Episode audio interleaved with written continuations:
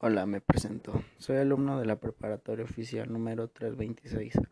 Mi nombre es Mendoza Vicuña Brian y les hablaré sobre mi podcast del bloque 2 de la materia de economía con la maestra Guadalupe Carmela Gantes Flores.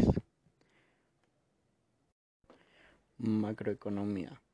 La macroeconomía estudia el funcionamiento global de la economía como conjunto integrado, para así poder explicar la evolución de los agregados económicos. Cuando hablamos del conjunto integrado, nos referimos al estudio de las variables económicas agregadas. De ahí que al final de la definición señalamos como objetivo explicar los agregados económicos. La producción de una empresa sería un valor individual. Sin embargo, el PIB sería un valor agregado incluye la producción total del país expresado en su moneda. ¿Para qué sirve la macroeconomía?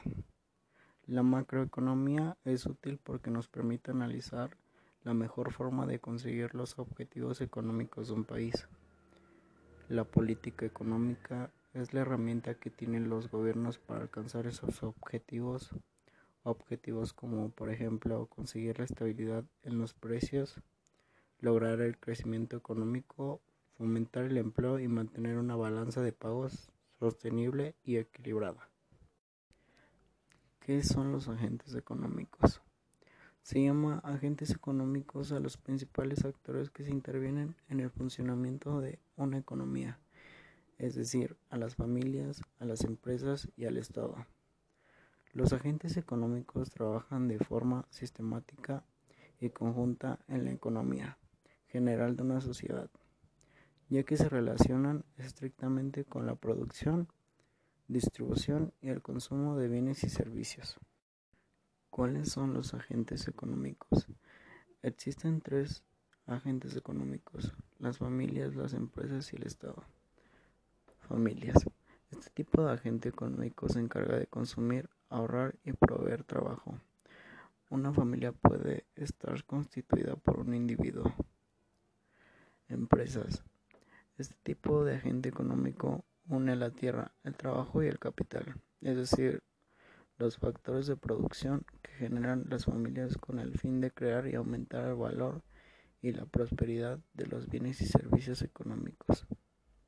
Estado. Este agente económico tiene una influencia más compleja en las actividades económicas, ya que posee la capacidad de controlar la oferta y la demanda. Desempleo.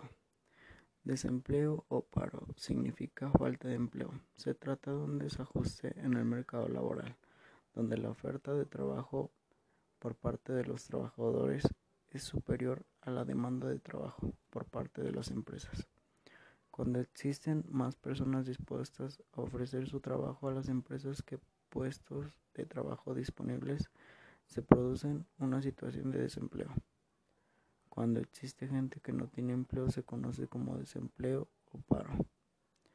Para calcular la tasa de desempleo de un lugar se toman aquellas personas que estando en edad de trabajar entre 16 y 65 años y buscan activamente no encontrar empleo, es decir, se le conoce como población activa.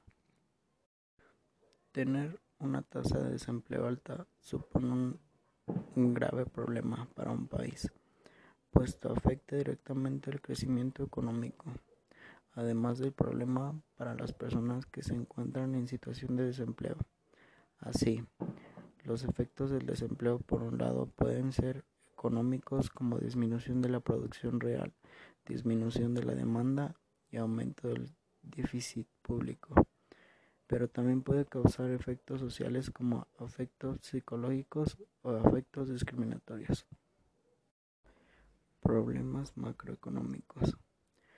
La macroeconomía de corto plazo tiene que ver con la inflación, el ciclo económico y los déficits internos. Un cuadro de estabilidad macroeconómica se completa también con solvencia fiscal y un tipo de cambio alineado. En ese sentido, todavía resta por estabilizar el PIB alrededor de su tendencia de largo plazo. Existe cierto espacio fiscal no muy grande, pero será clave su buen uso.